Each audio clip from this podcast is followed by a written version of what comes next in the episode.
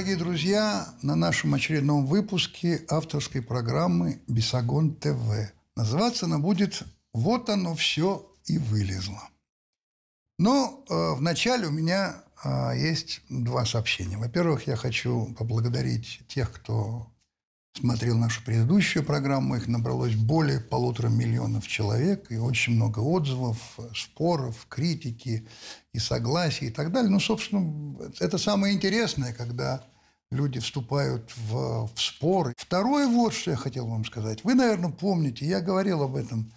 Мы получили очень много и получали очень много писем о том, что как жалко, что вас нету на, на, на телевизионных каналах, что очень многие люди, особенно старшего поколения, лишены возможности разговаривать, спорить, слушать.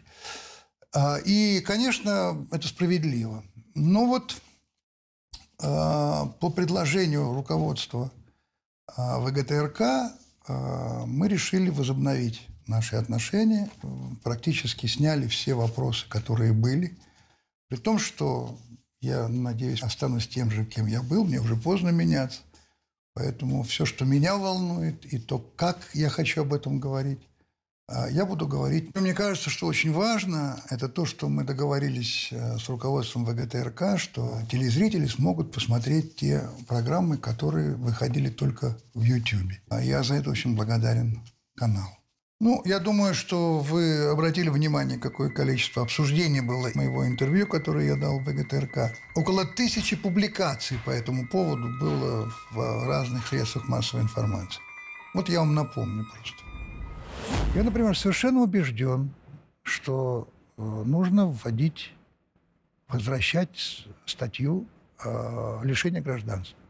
Не для того, чтобы побить инакомыслие, истребить его. Не для того, чтобы наказать людей, которые выходят и протестуют против беззакония, чиновничества, э, э, коррупции и так далее. И она есть, не надо бороться, но не разрушением страны.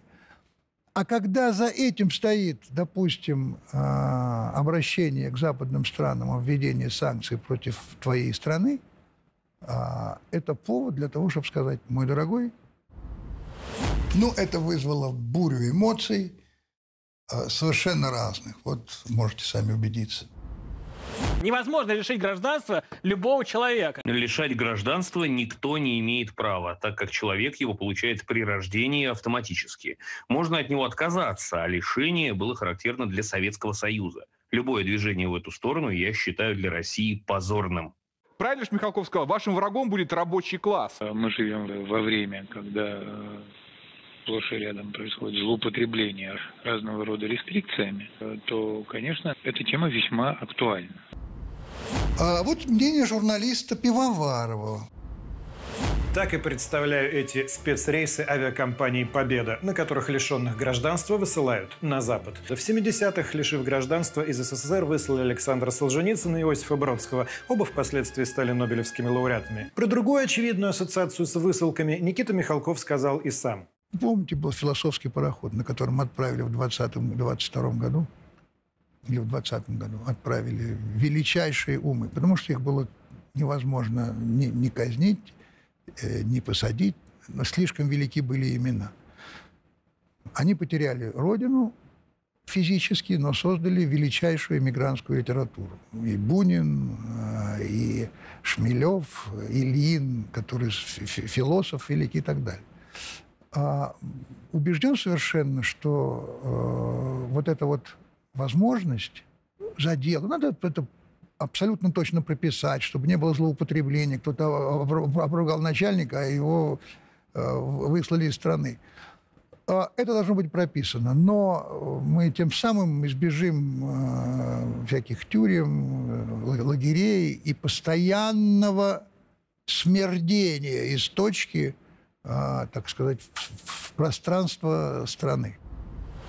Да, действительно. Я говорил о философском пароходе, когда были высланы из страны величайшие умы и таланты. И эти люди, они потеряли родину, но они не потеряли ощущение своей родины. И они создали величайшую эмигрантскую литературу, философию. Мы все знаем это, я не буду называть имен. А кроме того, эти люди во время войны помогали.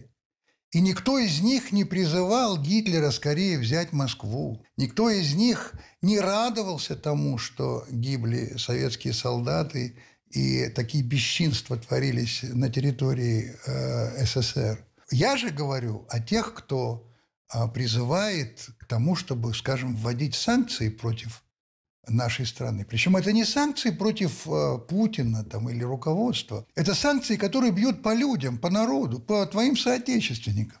Поэтому в данном случае э, я считаю, что это в принципе было бы справедливо, гуманнее, что ли.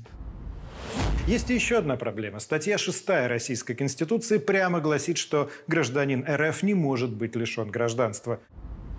Да, конечно, этой статьи нет в Конституции, это правда, но давайте вспомним, как писалась предыдущая Конституция, кем она писалась, для кого она писалась, кому она была выгодна.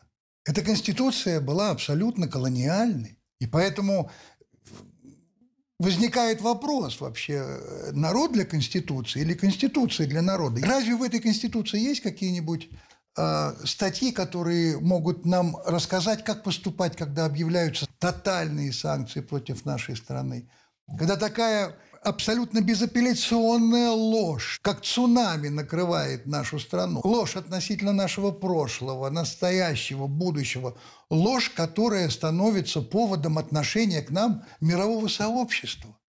Разве, разве в той Конституции есть какие-то правила и какие-то э, идеи, которые могут нас уберечь от того, что происходит? Вот господин Пивоваров говорит о том, что э, высланные Солженицын и Бродский а, получили Нобелевские премии. Но я думаю, что Нобелевские премии они получили не за то, что их выслали, а за то, что один большой писатель, а другой большой поэт. Но в принципе сегодня я думаю, что получить Нобелевскую премию как бы намного проще. Если за литературу Нобелевскую премию получает э, госпожа Алексеевич за литературу.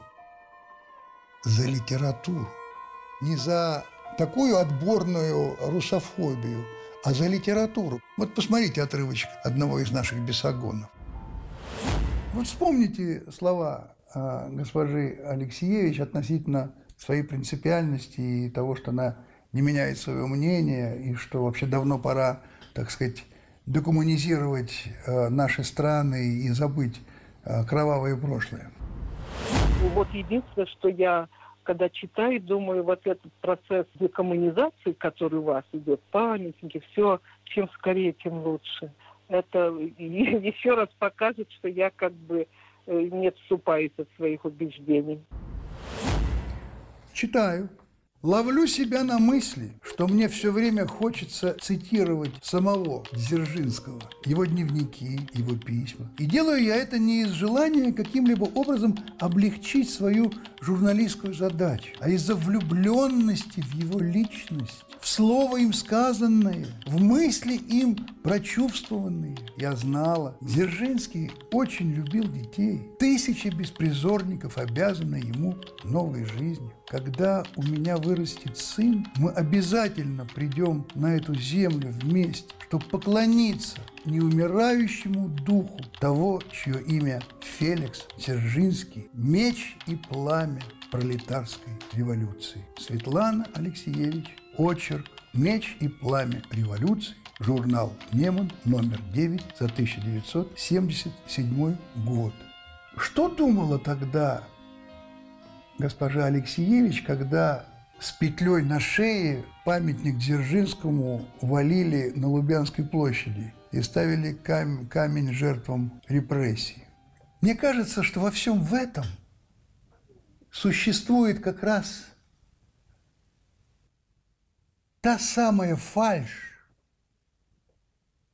то самое зыбкое, липкое, потное, неприятное – необходимость существовать все время в, в тренде, объяснять и оправдывать себе и другим, за что ты получаешь Нобелевскую премию по литературе, за что, за какую литературу.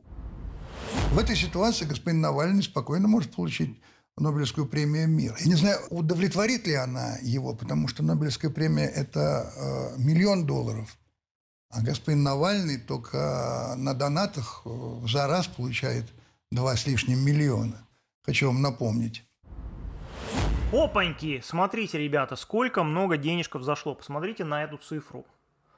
А, некоторые из вас, возможно, не понимают, как много это денег. Это 64 целых 6, 7, 8, 4, 1, 4, 0, 4 биткоина, то есть 64 битка. Поэтому перед нами стоит сумма в 2 миллиона 214 тысяч 685 долларов. Деньги поступили за один раз.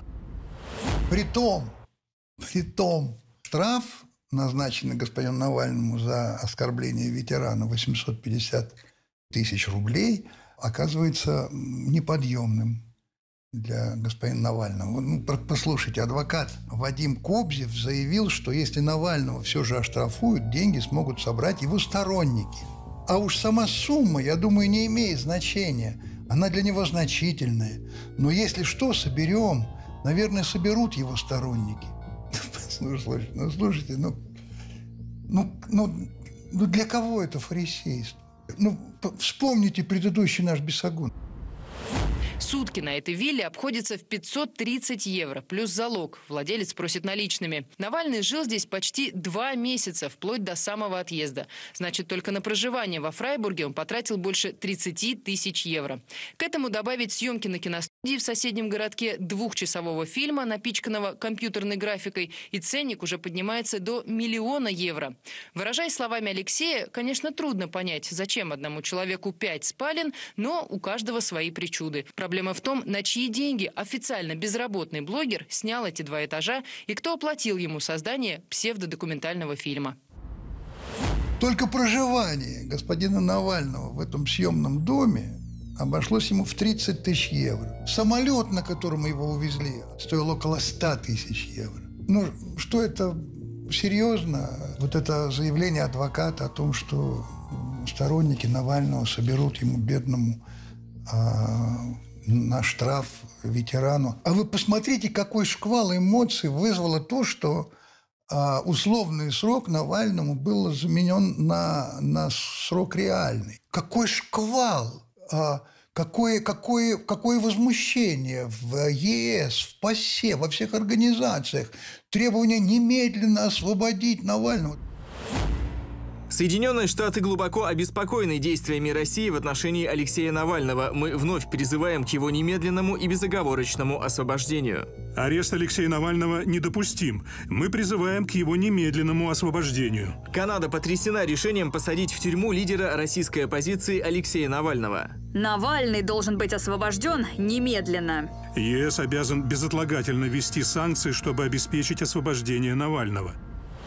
Ну, я уж не говорю о том, что это просто прямое вмешательство во внутренние дела суверенного государства. Но даже если забыть про это, просто оценить образ человека, за которого так вступился мир, вы посмотрите, как он себя ведет в суде. Видимо, в Бабушкинском суде провели голосование между судьями. Кто самый бессовестный судья на свете? И все сказали, судья Кимба. Поэтому выбрали вас. Ваша честь, прекратите меня перебивать.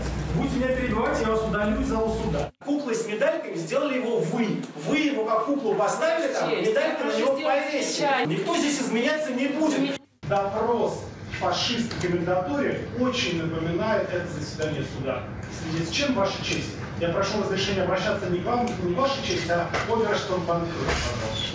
Нет, вы будете меня слушать, потому что вы просто человек, который изображает судью, понимаете? Не делайте вида, будто вы здесь что-то решаете. Особенно омерзительно родственники этого человека. Вы будете, блин, гореть в аду за то, что вы взяли деда 95-летнего, нацепили на него эти медали и используете здесь. Просто издеваетесь. Вопрос о том, кто такие предатели, фашисты и политические проститутки, это те люди, которые все это устроили. Я считаю, что вы реально просто ничтожество, которое позволит... Вдумайтесь, старика-ветерана, 94-летнего, называть куклой в медалях, судью оберштурмбанфюрером, прокурора девушкой в погонах, проститутками родственников этого старика. Вот мне интересно, после какого количества хамства любого другого человека удалили бы из зала суда? С Навальным этого не происходит. А мне интересно, вот эти люди, которые присутствовали, а, посольские служащие, они помнят, как в их странах поступают в таких случаях? Я могу напомнить. В декабре 15 года суд Англии приговорил двум годам тюрьмы Сергея Пугачева в связи с 17 случаями выражения неуважения к суду. А вот второй пример. Гражданина США Дэвина Элдриджа приговорили к тюремному сроку за то, что он освещал в Фейсбуке материалы процессов. Там же, в США, в 2009 году суд приговорил мужчину к шести месяцам заключения лишь за то, что он зевнул во время заседания. Нормально? Судья посчитал этот жест неуважением. А также там же, в США, приговорили присяжного заседателя к 10 дням заключения просто за то, что он проспал и не явился к началу судебного заседания. А вот почему возникает вопрос, так комплексует а, мир, Европа, скажем? Почему? Почему такая реакция? Я говорил об этом в интервью, посмотрите. Это политика, она, так сказать, э, окончательное истребление и выбивание почвы из-под огромной страны, а, которая мешает жить э, западному сообществу. Мешает жить. Мы мешаем жить. Мы не вписываемся в те законы, по которым нас хотят заставить жить. Но и там, в том обществе, которому мы, как понимаем, мешаем, есть люди, которые понимают, видят правду и даже не боятся ее выразить вслух. Вот послушайте, что говорит депутат из Ирландии в Европарламенте.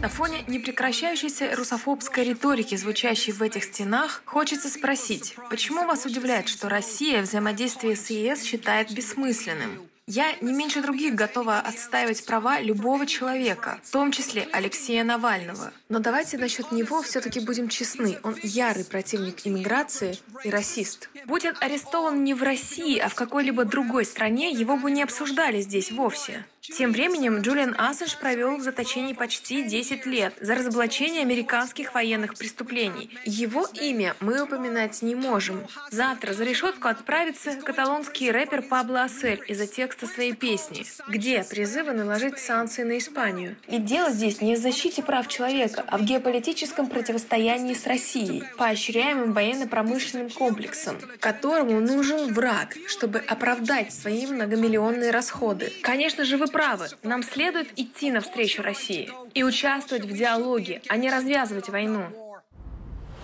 Ну, конечно, огромное количество комментариев мы получили после того, как я озвучил ставки актеров, а, призывающих молодежь, детей, вообще граждан выходить на несанкционированные митинги и, в общем-то, в какой-то степени подвергаться опасности просто сломать свою судьбу. Хочу напомнить вам этот маленький фрагмент. Лапенко Артем, молодой парень, ставка 200-250 тысяч рублей за смену. Максим Виторган, 200 тысяч за смену съемочную получает. Молодой актер Семен Трескунов, ставка 120 тысяч за смену.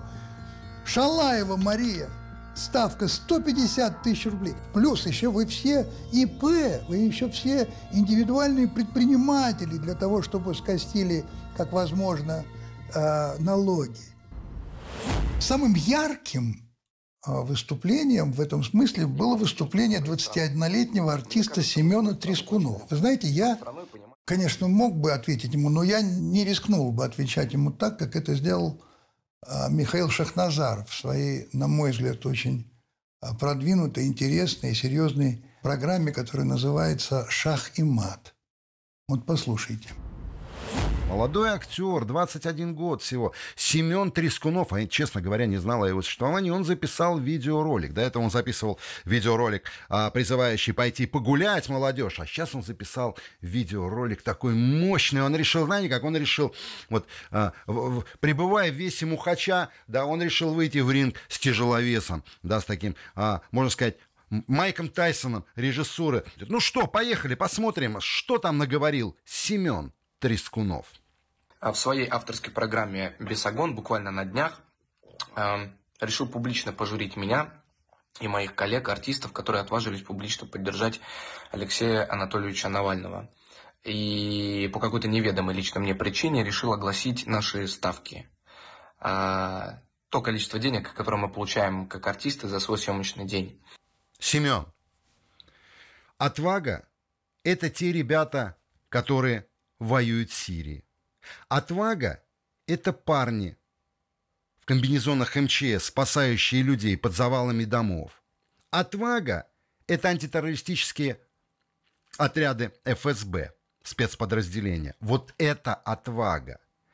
А наговорить на телефон призывов к молодежи, подлых призывов, потому как многие из вас находились не на территории России, а за ее пределами.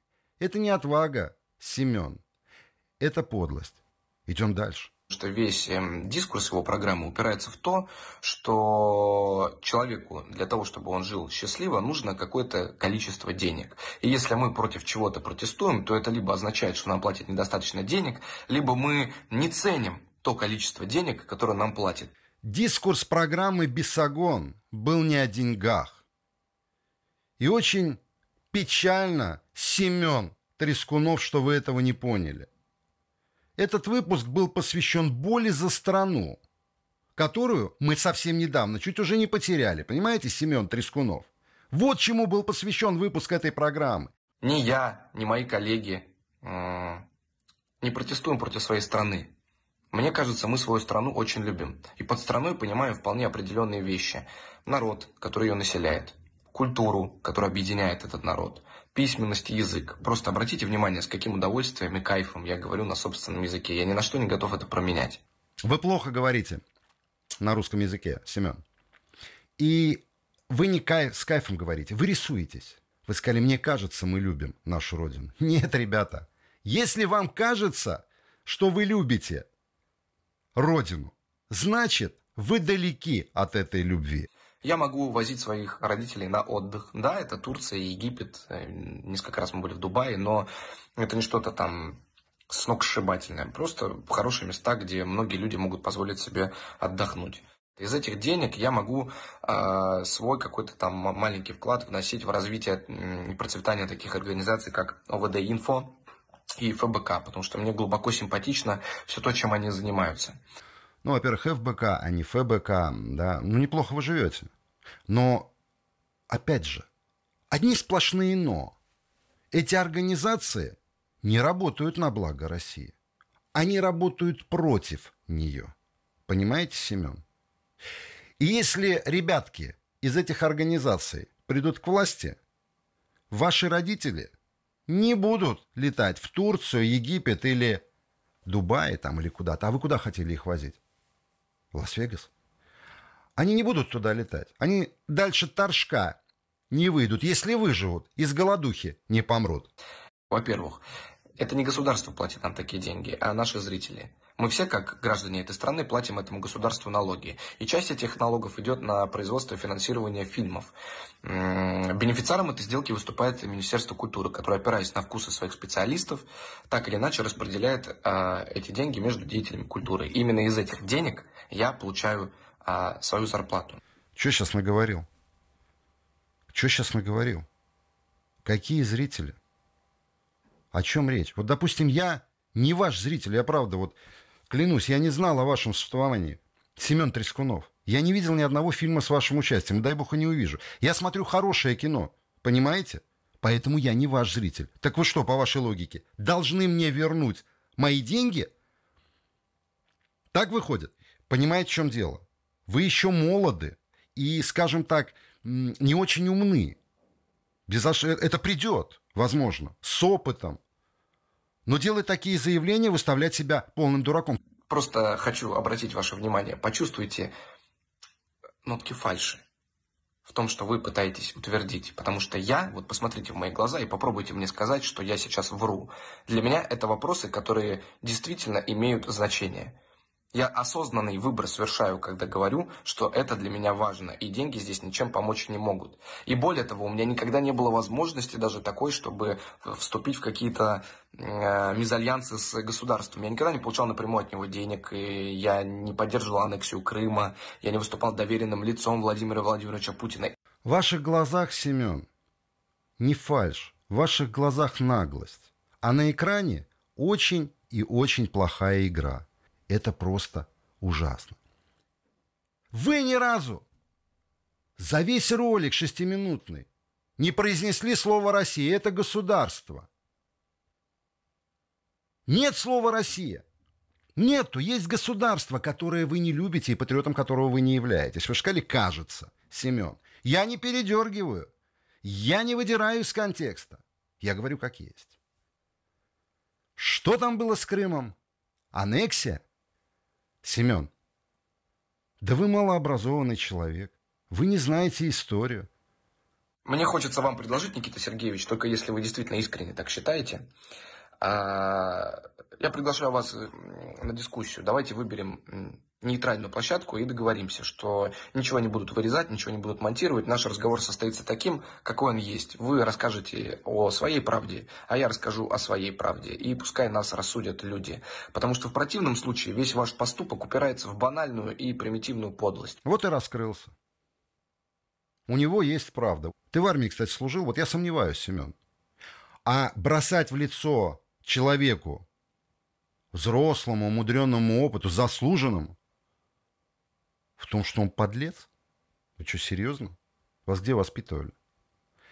Я вам скажу такую вещь. Если бы вы в Штатах такие разговоры вели, особенно сейчас, когда там у власти демократы, вы бы очень быстро получили запрет на профессию. Понимаете? Я бы на вашем месте перед Никитой Сергеевичем извинился. Право слово. Потому как, если вы выйдете с ним в ринг телевизионный, вам пиздец. И много было разных по этому поводу мыслей. Но меня, честно говоря, а, несколько задело то, что написал, на мой взгляд, один из лучших режиссеров сегодняшних. Жора Крыжовников. Я его очень ценю. Он тонкий, он профессиональный, он легкий, он с прекрасным юмором. И тем более меня удивила его точка зрения а, и как он ее выразил. Хочу просто вам зачитать небольшие отрывки. Я несколько дней физически не мог ничего написать на эту тему. Я пытался разобраться сначала, что чувствую я, как мне теперь относиться к председателю Союза кинематографистов. По мнению Михалкова, артисты слишком хорошо зарабатывают. Сам Никита Сергеевич утверждает, что не собирается разжигать классовую ненависть, но эффект обратный. Если ты много зарабатываешь, то высказывать критику ты не имеешь права, слишком уж хорошо ты живешь. А живешь ты так хорошо, потому что государство позаботилось, пооткрывало кинотеатры, поддерживает индустрию и так далее, и так далее. Поэтому, мол, молчи. Но, Жора, ты же тонкий человек. И среди вас очень много умных, тонких людей, понимающих, слышащих. Неужели вы ничего не ощутили? Я это сделал абсолютно осознанно. Я хотел реально понять, насколько вас, вас, который выражает свою гражданскую позицию, реально интересует вообще судьба страны. Ее прошлое, настоящее, будущее. Наша передача шла больше часа. Но неужели же вас не заинтересовало не то, что мы говорили про 90-е годы, не эта нищета, которая была 20 с лишним лет назад, не выступление Ельцина в Сенате, не Беловежская пуща, не дворец с компьютерной графикой, который на самом деле является собой стройку незаконченную, не ту безграмотность, которую демонстрируют многие выходящие на митинги, на которые вы призываете. Просим перемен! Каких? Политических. В какую сторону? В сторону вперед! Не этот парень, который один пошел против всех, не побоялся. Значит, из всего пласта, который мы поднимали в прошлом бесогоне, вы пропустили все, абсолютно все, кроме себя самих. И меня интересует такой вопрос. Вы почему так возбудились?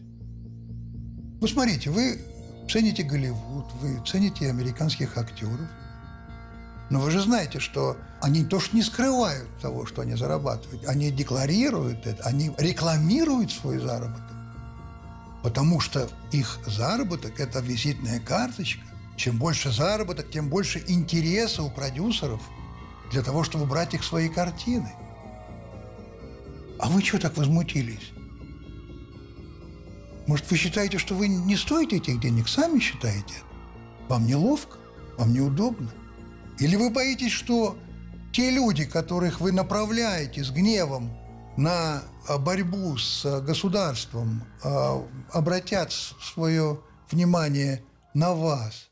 А значит, а значит, ребята, все ваши лозунги, разговор о гражданской позиции, о преодоленном страхе, это все чистая лажа она лишена всякой реальной заинтересованности в том, что происходит в стране. Вернемся на секунду к Михаилу Шахназарову. Послушайте его. Вы же не на Михалкова нападаете. Можно я тоже пафоса плесну? Вы нападаете на Россию. А чего вы хотите, непонятно от этого государства. Я постарше вас, Жора Крыжовников, и я видел – как рушился Советский Союз. Понимаете? Я многое помню и не забуду. Я помню Москву тех лет, начала 90-х. Не дай бог вам в этой Москве оказаться. Хотя, знаете, если честно, я бы всех вас туда вернул на месяцок. Я посмотрел, с какими глазами вы вылезали или вылазили из машины времени. А вот действительно, вы не хотите провести такой эксперимент, чтобы вдруг государство перестало давать деньги на кинематограф? Вот просто перестало. Тогда я пойму ваше негодование. И тогда вы выйдете требовать от государства справедливости по отношению к кино, к вам, к вашей работе. А пока, ребята, это все кукольная игра, безответственная позерство. Это такое, знаете, приятно щекочущее чистолюбие фрондерства из хороших квартир в престижном районе и из лазурных берегов. И, может, действительно прав был э, Семен Слепаков, написавший стихи. Я все не могу прочесть в силу того, что не все цензурно, но смысл понятен. Добрые блюстители легитимных мер глаз сожгли водителю за номер АМР. Путинского прихвостня, снявший со столба, сапогами дела добрая толпа. И заканчивается так. Так со злом сражалась милое добро, позабыв про жалость, очерствив нутро. Храбро, беззаветно и во вкус вошло, так что незаметно стало злее, чем зло абсолютно справедливые стихи. Что за это получил Слепаков от вас? Сколько ему пожелали мерзости, гадости, смерти, болезни и так далее? Но разве это справедливо? Вы не даете возможность кому-то иметь свою точку зрения, отличную от вашей. Повторюсь, я нормальный человек. Я понимаю, что не все хорошо в стране. Я абсолютно понимаю людей, кто выходит требовать от государства справедливости. Да, но это не значит, что мы должны разрушать то, что с таким трудом, трудом сохранилось. Потому что, повторяю вам, 20 с лишним лет назад мы по миллиметру отползли от пропасти, в которую могли свалиться. Ребят, вы себя не слышите. Вы просто себя не слышите. Вот смотрите, вот любимый мой Паша Деревянко. Я считаю, то, что происходит с Алексеем, с его э, сторонниками, с его соратниками. Это полнейшее беззаконие. Это чушь.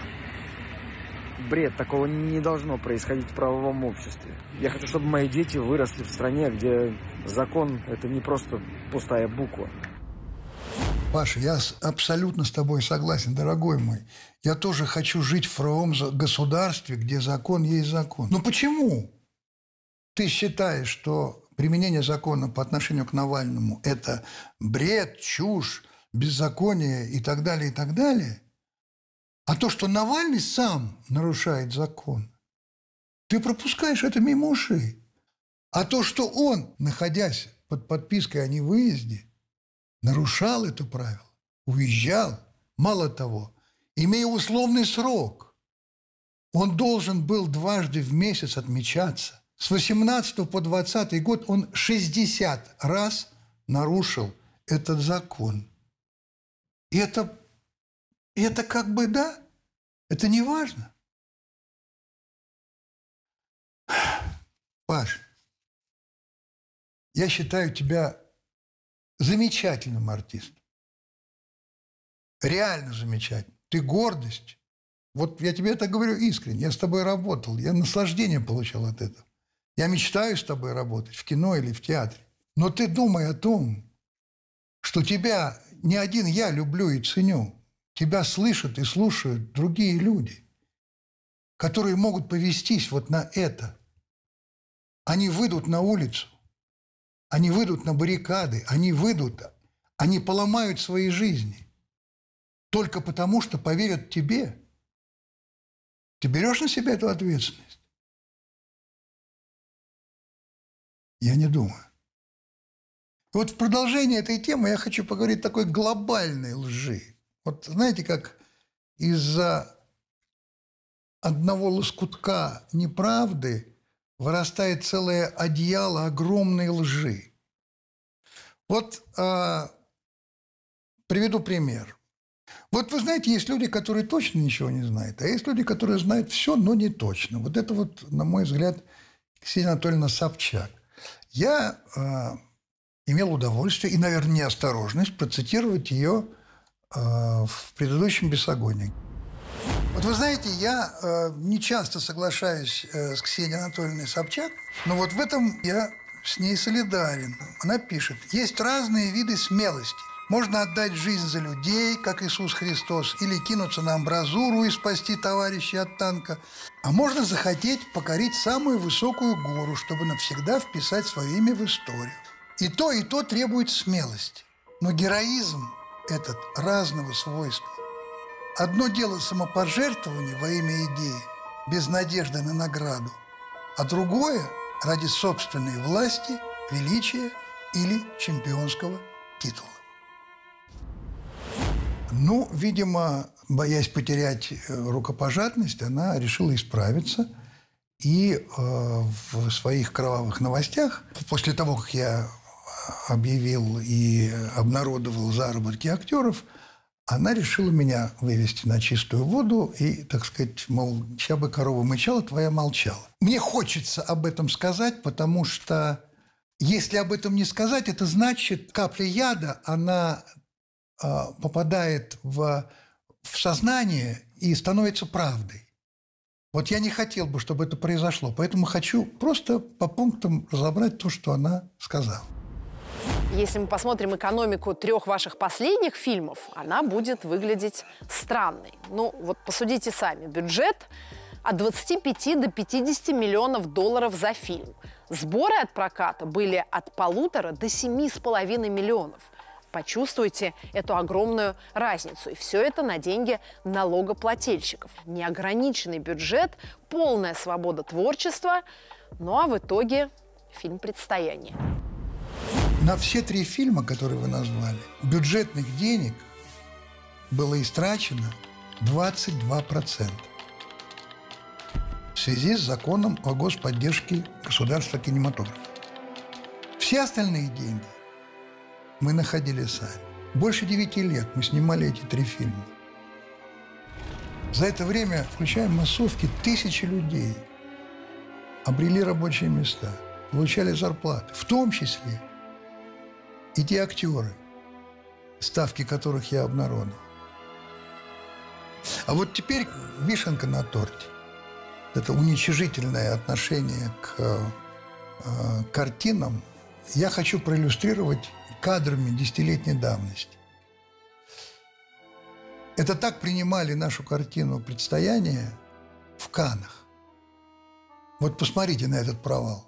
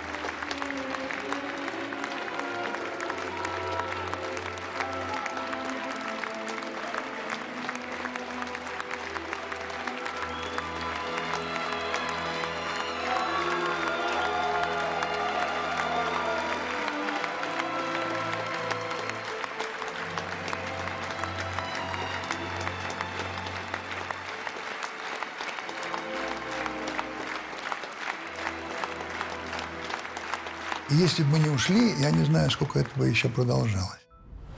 Михалков судился с Роспатентом и доказывал, что Никита Бесогон – это выдуманный персонаж, поэтому его можно использовать как товарный знак.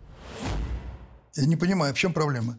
Вы ставите мне в упрек то, что я судился, или то, что я выиграл суд этот? Вообще, вы где-нибудь в жизни видели э, на каком предмете, кроме нашего Бесогона, этот товарный знак? Нет. О чем вы? Никите Сергеевичу в РСП уходит нехилая копеечка с каждого смартфона и фотоаппарата, проданного в России.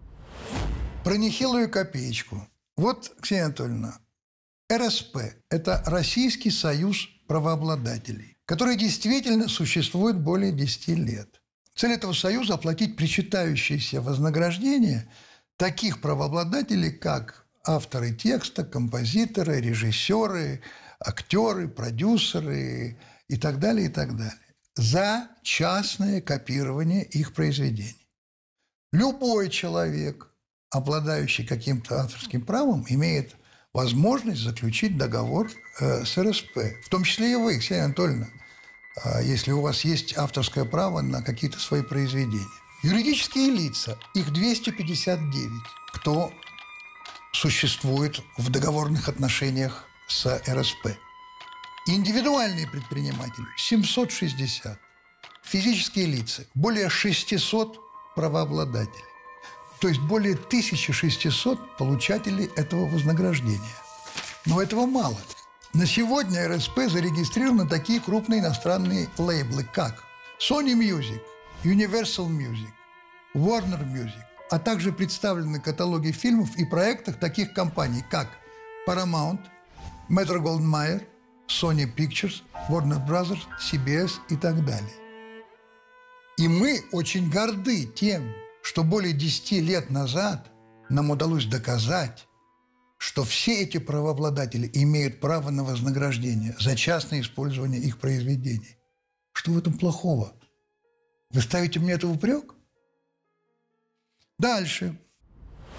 Михалков дружит и партнерствует с Андреем Симоновским. Мы запомнили его с вами по акции «Путин – наш президент», в которой он заставил участвовать сотрудников своего Сима-ленда в Екатеринбурге. Вместе с этим Симоновским Михалков в Москве осваивает бывший театр киноактера. Теперь это Центр театра и кино под руководством Михалкова, естественно. Здание больше трех лет благополучно разрушается, с ним ничего не происходит. Это здание, видимо, ждет сноса, а это, в свою очередь, миллиарды долларов за землю в центре Москвы. Что значит осваиваем? Ну, Ксения Анатольевна, с Андреем Моисеевичем Симоновским мы создали фонд поддержки Центра театра и кино. Теперь про снос этого здания. Ну вот вы же не понимаете, что вы говорите. Здание театра киноактера – это историческое здание. Это здание бывшее политкоторжанина. Его нельзя сносить. Мало того, только благодаря потрясающему художнику Куперу, который сделал эскизы этого театра, сохраняя основные детали реального интерьера. Посмотрите на эти эскизы. Какой подарок это Москве. Три года ничего не делается, Ксения Анатольевна. А вы вообще знаете, сколько времени тратится на то, чтобы восстанавливать или менять, или как-то реставрировать историческое здание? Сколько согласований, сколько конкурсов и так далее. Ну как? Пойдем дальше. Или вот ваш другой проект.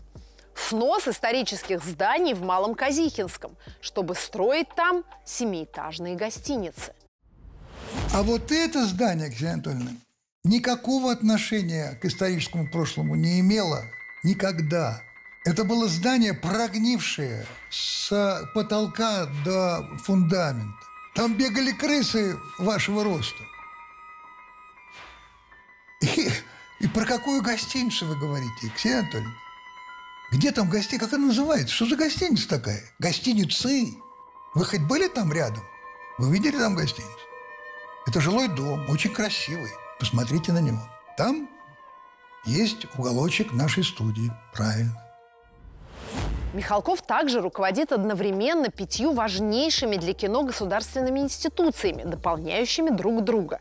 Учреждает десятки юрлиц и фондов, претендующих на сотни грантов. А главное, часто получает эти гранты. О каких грантах вы говорите? Сотнях грантов. Хоть один, который я получил, назовите, пожалуйста. Что касается фондов, их три, Ксения Анатольевна. Я президент Российского фонда культуры. Это фонд наш Симоновским. Это наш частный фонд 12, куда мы с Леонидом Ильичем Верещагиным с каждого гонорара вносим деньги, чтобы помогать тем, кто нуждается в помощи. Операции делать, лечить, ну и так далее. Это можно все проверить. В общем, Никита Сергеевич, вам бы вместе с актерами посетовать на положение в стране, которое выгнало вас, заслуженного режиссера, на скользкую дорожку непрозрачного бизнеса и конфликта интересов, а не журить их за якобы высокие гонорары. Ну вот, Ксения Анатольевна, вы же человек современный. Вы же не можете не знать, что в декабре принят закон о наказании за клевету в, в интернете. Нет, я не угрожаю, я просто так Вопрос. Если вы об этом знаете, зачем вы рискуете? И эта тенденция, эта тенденция а, только относится к Ксении Анатольевне? Нет. Нет. Это общая тенденция, мировая тенденция. Потому что правда не интересует хайп, фейк. А вот я хотел понять, а где, хоть можно увидеть где-нибудь настоящее? а, ну, в той же самой Ксении Анатольевне. Вот я в поисках настоящего набрел на такой вот ролик. Короче, этот ебаный ОМОН вообще ебашит протестующих от хуй их, ебать, отпи***ли по почкам, блядь. Еще вы ебали с этим чаем, ебаем, как будто мы совсем долбы опи***умели, нахуй. Смирнова, блядь, Смирнова, на 25 суток, ебаный ретвит, Ну, тут слова не вставить. Я думаю, что Мичман Криворучка был бы приятно удивлен, услышав такое количество идиом настоящего русского языка. Ну а в заключение я хочу вам напомнить кусочек из нашего Бесогона, где я вам говорил о том, что не ОМОН, не полиция будет защищать э, государство, а рабочий класс, который помнит, что такое 90-е годы, что такое безработица, нищета, в течение месяцев жизнь без зарплаты. Вот послушайте первую ласточку, один из представителей рабочего класса. Я работаю кузнецом на молоте и прессе, и параллельно этому снимаю ролики юмористического характера, связанные с семьей и работой. И вот именно под роликами с работой мы можем найти комментарии, приравнивающие рабочий класс к нищебродам. Думаю, это будет мой первый не юмористический ролик. Хватит, накипело. Для этих малолеток молодого поколения. Люди, работающие на заводах, не имеют цели в жизни. Так вот именно для этих контингентов я сейчас и поясню. Пока работают заводы, пока на них трудятся токаря, кузнецы, слесаря и другие специалисты, пока жива металлургическая промышленность, вы, имеющие иные цели в жизни, можете спать спокойно. Потому что делаются танки, куются коленвала для подводных лодок. И российское вооружение не стоит на месте. И пока есть рабочий класс, вы можете становиться блогерами, идти к своим собственным целям в жизни и не оскорблять тех, на ком держится вся Россия. Возможно, вы насмотрелись на своих родных, которые с утра до ночи горбатятся на предприятии. Возможно, вы мажоры, для которых люди, которые по статусу ниже папиного кошелька, это не люди. Обидно, что для молодого поколения быть работником какого-либо предприятия уже давным-давно не модно. Уважаемая верхушка, как вы могли допустить такое? Как вы могли сделать так, чтобы молодежь считала простых работяг, простой рабочий класс нищеброды? Вот видите, что и как говорит вам молодой рабочий. И обратите внимание, ни одного матерного слова. Ну, я думаю, теперь вы поняли, почему наша передача называется «Вот оно все и вылезло». А теперь у меня есть вопрос. Слушайте, а не возникает мысли задуматься о том, а что же на самом деле а, может быть элитой страны? Мы ведь, по-моему, приняли закон о допустимости одиночных пикетов, так? Есть у нас. Недопустимости одиночных пикетов. Одиночные пикеты. Почему? Можно проводить? Можно проводить? Конечно. 60 метров не перейдем. Нет такого Вы знаете, закона о недопустимости коллеги, ну я не знаю, каждый к этому относится, но когда я вижу каких-то маргинальных людей около Совета Федерации с непонятными требованиями, которые ну вообще ни в какие рамки не укладываются, э, то ну неприятно это, понимаете? Прямо на ступеньках Совета Федерации стоят какого-то бомжового вида люди э, с требованиями и том, что, тем, что этот человек стоит у нас на крыльце, мы как бы солидарны. Вот это, по-моему, Тогда- неприятно.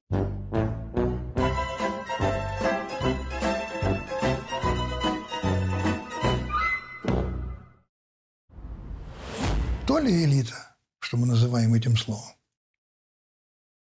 Но это так. Информация к размышлению. Ну, собственно, вот и все, что я хотел вам сегодня сказать. Ну и как, э, пропуская матерные слова, говорит наш Мичман Криворучка, уходим по одному. Если что, мы геологи. Я жду вас на следующей встрече.